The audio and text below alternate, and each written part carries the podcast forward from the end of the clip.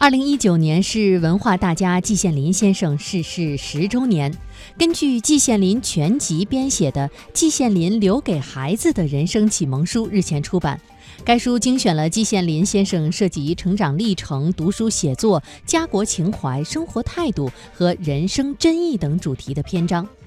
根据介绍，该丛书将季羡林全集浓缩成适合青少年阅读的图书，共五册，包括《一寸光阴不可轻》《书山有路勤为径》《赤子丹心图报国》《所有生命都不朽》《人生自有真意在》。